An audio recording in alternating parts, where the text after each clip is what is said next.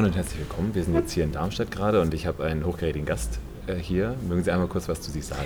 Mein Name ist Karen Wendt. Ich bin Herausgeberin von Sustainable Finance und SDG Economics. Das ist eine neuen Buchserie bei Springer Nature. Und unser erstes Werk ist die Investmentwende, allerdings auf Englisch, damit es auch die ganze Welt erreicht. Okay. Ähm, und zwar ist es die offizielle Antwort der Investoren und Policymakers an den Club of Rome zu der letzten Publikation Come On. Also es muss doch jetzt was vorwärts gehen beim Thema Nachhaltigkeit. Okay, das hört sich äh, sehr spannend an. Also das heißt, wir äh, haben jetzt ja aktuell in vielen Podcasts, die ich jetzt auch schon gemacht habe, das Gefühl entwickelt, irgendwie so ein bisschen was bewegt sich da mhm. in der Branche. Ja. Ähm, das hört sich ja so an, als wenn das auch dann im Buchverlag jetzt angekommen ist. Was ist das Ziel dahinter? Also was wollen Sie damit erreichen? Also wir wollen eigentlich die gesamte Finanztheorie neu erfinden. Wir sagen, ähm, wir haben bisher das Pferd ein bisschen vom Ende her, vom Schwanz her aufgezäumt.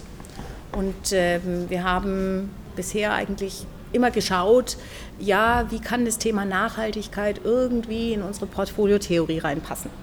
Also in ein Markowitz-Modell, was eigentlich rechnet mit einem äh, ja, risikofreien Zinssatz und einer Varianz, einer Sharp Ratio und wie können wir das Thema Nachhaltigkeit da irgendwie noch mit reinbringen. Ja, also wir haben dann extra Variablen erfunden, ähm, Pharma-French-Modelle, wo wir sozusagen den Faktor ESG, also Environmental and Social Governance, mit abbilden können.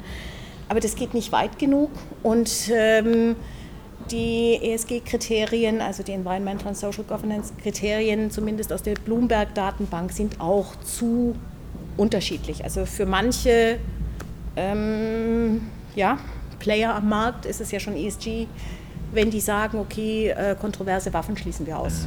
Mhm. Ja? Und andere haben halt einen sehr ähm, rigiden Ansatz und sagen, also wir wollen keine Atomwaffen, wir, wollen, wir kaufen keine französischen Bonds, weil Frankreich Atomwaffen äh, oder Atomkraftwerke hat. Wir kaufen keine amerikanischen Bonds, weil die die Todesstrafe haben. Mhm. Also äh, der ganze Bereich ESG ist sehr, sehr weit. Mhm. Und ich glaube, dass der Ansatz an sich nicht ganz der richtige ist. Okay, das heißt zum einen einen Standard entwickeln, an dem äh, auch das messbar ist von außen vielleicht, wenn ich es richtig verstehe? Genau, mhm. genau, und zwar vom Ziel her. Okay. Und momentan, was wir ja machen in der Fondsindustrie, ist das folgende. Wir sagen, okay, ähm, das sind die Aktien, die es auf dem Markt gibt. Und jetzt nehmen wir mal ein großes Sieb und sieben ein paar Kandidaten raus. Mhm. Da gibt es also unterschiedliche Ansätze, dass man sagt, okay, äh, ich will, dass ihr alle den Transparenz Code unterschrieben habt, äh, den Global Compact, äh, dass ihr Mitglied von der ja, Principles for Responsible Investment seid, vielleicht jetzt auch noch Montreal-Protokoll und so weiter. Ja, und äh, die, die das nicht sind, die fallen dann halt raus. Mhm. Und dann kann man halt das Univers äh, Investment-Universum immer kleiner und kleiner und kleiner machen. Mhm. Ähm, damit unterstützt man aber noch nicht unbedingt diejenigen, die was richtig machen.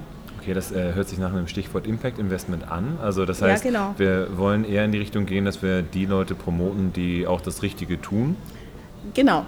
Also es ist ein Unterschied, ob ich sage, okay, wo will ich denn hin? Ich habe 17 äh, Nachhaltigkeitsziele der UN, mhm. also wie zum Beispiel Climate Action, No Poverty. Und äh, will ich Firmen unterstützen, die sagen, da gehe ich hin? Das heißt natürlich nicht, dass die nicht auch einen Transparenzcode unterschrieben haben müssen und dass die auch den Global Compact unterschrieben haben müssen und so weiter. Aber die das eben sozusagen als DNA ihres Geschäftsmodells haben, dass sie sagen, wir machen was, was die Welt weiterbringt. Mhm und dass wir sozusagen weggehen von, von dieser Negativauswahl mhm. und sagen, weil warum sind wir eigentlich da, wo wir sind? Wir haben eine, eine Investmentlücke von 8 Trillionen, das hat die Weltbank ausgerechnet und die müssen wir mal adressieren. Also, okay. also Investmentlücke heißt was dann genau? Investmentlücke heißt, dass wir Investitionen bräuchten in Schwellenländern, dass wir Investitionen bräuchten in Afrika, ähm, dass wir Investitionen bräuchten, damit ähm, also die Welt nicht versteppt, dass wir nicht riesige Migrationsströme auslösen. Und da passiert eben einfach zu wenig. Also das ist ähm, die Rechnung der Weltbank, dass die Investmentlücke eben so groß ist.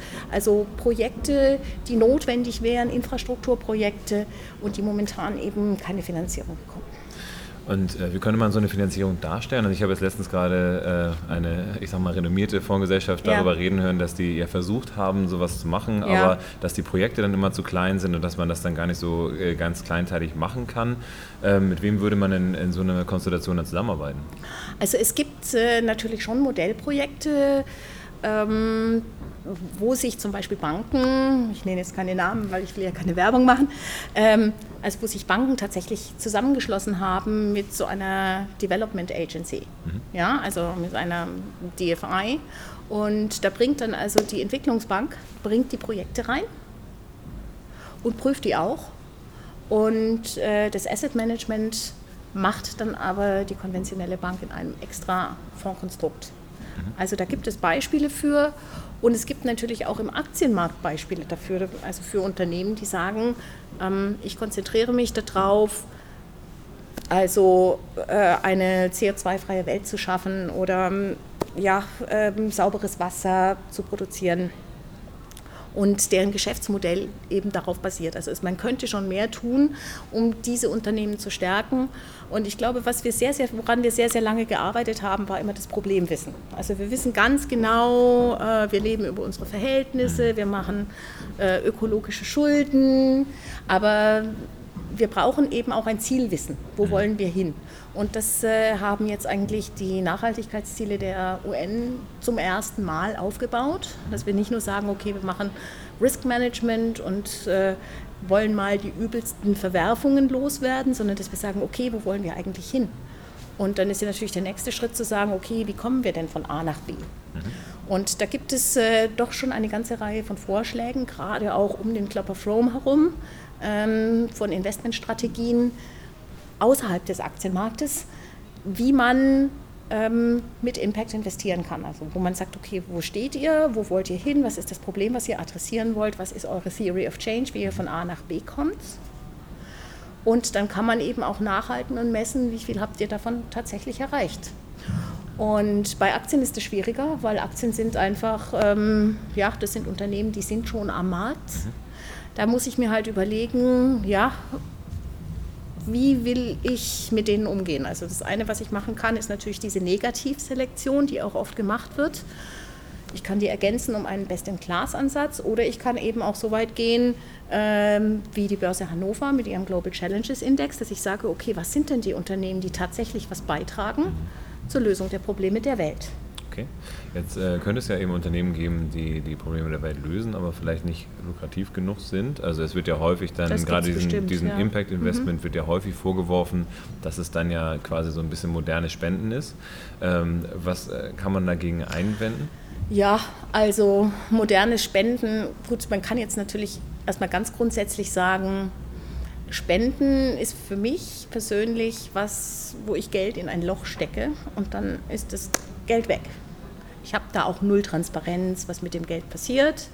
Ja, es, viele Stiftungen leben, legen dann noch eine Verwaltungsquote offen oder Vereine, aber das war es dann schon. Und äh, das ist natürlich als Modell nicht effizient. Es ist, ähm, wenn die Stiftung zum Beispiel die Geld gibt für einen guten Zweck, also für ein so soziales Projekt, wenn das soziale Projekt so viel verdient, dass zumindest ohne Zinsen und Zinseszins, aber dass zumindest das Geld, was da mal reingesteckt wurde, zurückkommt, dann kann ich besser skalieren, weil dann habe ich als Stiftung das Geld zurück und dann kann ich es wieder investieren. Also dieses Modell, ähm, ich investiere was und dann ist es weg, ja, also ich äh, stecke Geld permanent in ein Loch. Das ist eben halt ein Fass ohne Boden. Und viele Stiftungen haben das auch verstanden. Also ich hatte jetzt auch äh, vor kurzem ein Gespräch mit einem Stiftungsverband, der gesagt hat, also es wäre sehr schön, wenn wir dieses Wort Not for Profit irgendwie loswerden könnten. Weil es uns wichtig ist, dass unser Geld effizient und effektiv eingesetzt wird. Es muss nicht die eine Riesenrendite erzeugen für uns, aber wir wollen unser Principle schon wieder haben, sodass wir es woanders ähm, wieder investieren können, weil wir dann einfach einen größeren Effekt haben. Wir sammeln ja weiter Geld ein, das neue Geld wird auch so verwendet und so ähm, baut sich das eben so langsam auf, dass man einfach mehr zur Verfügung hat. Und das finde ich äh, schon einen klugen Ansatz. Und dann gibt es natürlich auch Impact-Investoren, die wollen zusätzlich noch eine gute Rendite. Und äh, da kann ich mich jetzt natürlich auch über den Begriff Nachhaltigkeit unterhalten. Ist etwas, dann nachhaltig, wenn es ökologisch und gesellschaftlich gut ist? Oder ist es eigentlich noch schöner, wenn es ökologisch und gesellschaftlich gut ist, aber es auch noch eine Rendite abwirft? Weil die Frage ist nicht, ob ich einen Profit mache, die Frage ist, was mache ich mit dem Profit? Schütte ich den aus an die, Stake, an, an die Shareholder oder nehme ich das Geld, um das zu reinvestieren und mehr des Guten zu machen? Mhm. Und wenn ich zum Beispiel mehr des Guten mache, da habe ich gegen eine Rendite zum Beispiel überhaupt nichts einzuwenden. Okay. Und dann kann das Unternehmen skalieren und dann können kleine Unternehmen relativ schnell sehr groß werden. Und das ist ja auch das, was Impact-Investoren erleben. Okay. Sehr gut, das hört sich auf jeden Fall nach einem spannenden Plan an. Äh, Gibt es denn da irgendwie auch so ein, so ein, Zeitraster, wo man sagen kann, äh, in zwei Wochen ist es dann soweit und der Fonds ist aufgelegt oder ist es eher so ein Jahresplan oder wie muss man sich das vorstellen? Also bei der Investmentwende vom Club of Rome ist es eben so, dass äh, da eine ganze Reihe von Investoren sich zusammengeschlossen haben und sagen, sie wollen jetzt mit Impact investieren. Und zwar auf allen Ebenen. Seed, Fine, also Seed Capital, Venture Capital, Private Equity und äh, auch sogar teilweise eben Fondsmanager kaufen, um da die Nachhaltigkeit zu installieren. Und das ist natürlich schon eine Herausforderung, wenn man aus dem Impact Investing kommt, weil ich selber komme ja aus dem Investment Banking. Wenn irgendjemand dein Geld haben will, dann macht er das schon alles, was du möchtest. Aber ja, und äh, das ist eigentlich die Situation eines Venture Capital Investors, das ist die Situation eines Private Equity Investors, das ist auch die Situation einer Bank, die eine Projektfinanzierung macht. Aber es ist eben nicht die Situation am Kapitalmarkt. Sobald die Aktie am Kapitalmarkt ist, ähm, ist, äh, braucht er ja im Prinzip mein Geld nicht mehr. Der kriegt ja von, vom Markt Geld jederzeit. Also die Aktie ist ja fungibel. Und ähm, Deswegen ist halt die Frage, wie können wir die Unternehmen stärken, ich sage es nochmal, die tatsächlich einen Beitrag leisten zu den globalen Herausforderungen, also wie zum Beispiel die Aktien, die im Global Challenges Index vertreten sind und wie können wir stärker dahin kommen. Also klar, wir können hier uns nicht die Welt so machen, wie sie uns gefällt. Es ist ein stufenweiser Prozess, aber wir können mehr dahin gehen, dass wir bei unseren Investments darauf achten, erstens, äh, was ist der Beitrag zur Lösung der Probleme der Welt? Zweitens, hat dieses Unternehmen eine Theorie des Wandels? Also, dass sie zum Beispiel sagt, okay, wir wissen, wir haben sehr hohe CO2-Emissionen, ja, aber wir haben eine Strategie, wie wir die reduzieren. Und dann kann ich das Footprint messen und dann kann ich sagen, okay, wie ist denn deine Dynamik? Wie schnell kommst du denn runter von deinem hohen CO2 äh, von deinem hohen ähm, CO2-Fußabdruck? Und das wäre so für mich so eine zweite Sache, die wir machen könnten, die wir auch bisher noch nicht machen. Wir schauen nicht nach diesen Theories of Change. Wo sind Unternehmen, die tatsächlich sich eine Strategie gegeben haben? Eine Innovationsstrategie, eine Climate Action Strategie und die nachweislich ähm, tatsächlich dann eine massive Reduktion erreichen. Mhm. Und der dritte Schritt ist dann natürlich, was viele, also Sam Robeco und wie sie alle heißen, Robeco Sam und andere, was viele schon machen, ist eben, dass sie sagen, okay, ich schaue, wenn ich investiere in, in Werte, dann suche ich die heraus, die den geringsten Fußabdruck haben. Also wenn ich sechs Versicherungen habe zur Auswahl, die eigentlich von der Rendite und allem anderen, also all, everything else equal, gleich gut aussehen, dann nehme ich die, die den geringsten Fußabdruck hat. Also das ist etwas, was heute schon passiert, das begrüße ich sehr.